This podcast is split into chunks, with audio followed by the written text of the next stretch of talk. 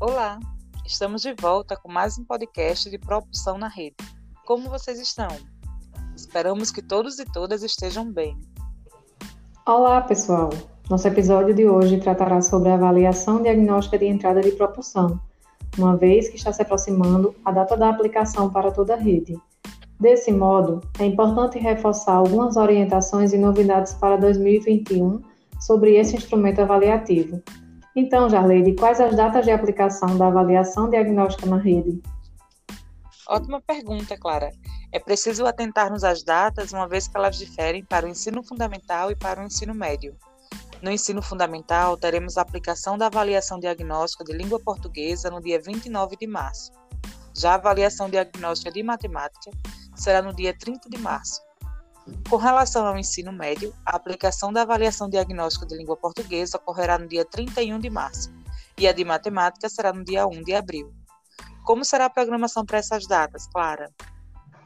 Conforme as orientações já enviadas às escolas, a programação para os dias de aplicações da avaliação diagnóstica de entrada terá início às 8 horas com o um acolhimento inicial, que pode ser um momento para enfatizar a importância dos avanços na aprendizagem sobretudo como superar as dificuldades que existem sobre determinado conhecimento da série anterior.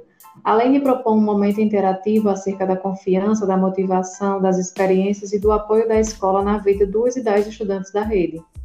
Além do mais, as escolas podem registrar e marcar o Instagram da SPB, pois ficaremos felizes em vê-los compartilhando este momento significativo para a rede. Após o acolhimento inicial, recomendamos o início das avaliações às 8h30 e o término às 11h30, com exceção para a terceira série do ensino médio, no dia 31 de março, pois a avaliação diagnóstica de língua portuguesa incluirá uma redação específica para a terceira série. Desse modo, o horário de término se estende até meio-dia. Perfeito, Clara.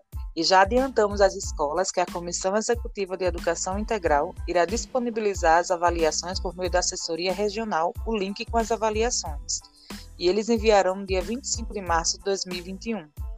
Nesse sentido, é fundamental que a equipe escolar como um todo tenha o compromisso de colaborar com a seriedade do processo, evitando que os estudantes tenham acesso antes do dia permitido. É importante destacar que, neste ano, as escolas regulares também farão as avaliações diagnósticas de propulsão no ensino fundamental e ensino médio regulares, seguindo o mesmo cronograma mencionado anteriormente. Não é isso, Clara? Isso mesmo, Jarlene. Além disso, queremos destacar os passos após o recebimento das avaliações diagnósticas pela escola. Primeiro passo: o coordenador pedagógico ou diretor irão enviar as avaliações para os professores de língua portuguesa e de matemática.